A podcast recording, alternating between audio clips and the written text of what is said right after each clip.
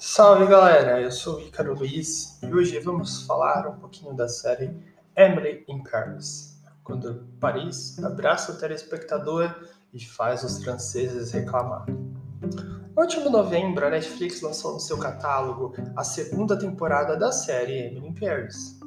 Logo na abertura do primeiro episódio, o espectador é abraçado pela tela com belíssimas imagens da Cidade de Luz. Dessa forma, a emissão da cultura francesa imediata, despertando um olhar sonhador.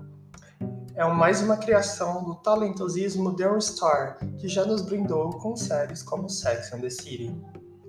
Contudo, nem tudo é glamour na série estrelada por Lily Collins, cuja personagem é a gerente de marketing norte-americana Emily, que se muda para os Estados Unidos, dos Estados Unidos para Paris devido a uma promoção do trabalho.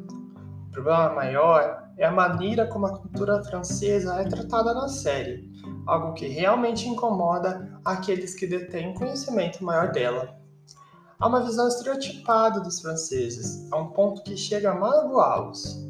É perceptível na escolha de figurinos exagerados, cenários muito coloridos, boinas, cigarros, sendo retratados como sujeitos que não gostam de trabalhar, fumam o dia todo e não dispensam um happy hour a qualquer hora do dia.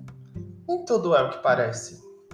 Apesar das críticas, a intérprete de Sylvie Gateau, a atriz Philippine Leroy, diz que os franceses não sabem rir de si mesmos. Não têm senso de humor. É certo que os franceses pouco riem de tudo, mais ainda de si mesmos. Contudo, esperamos que na terceira temporada haja uma visão mais realista da Cidade de Luz. Os franceses fumam muito sim, mas também não são tão preguiçosos. Gostou desse podcast? Compartilhe, com seus amigos e até a próxima. A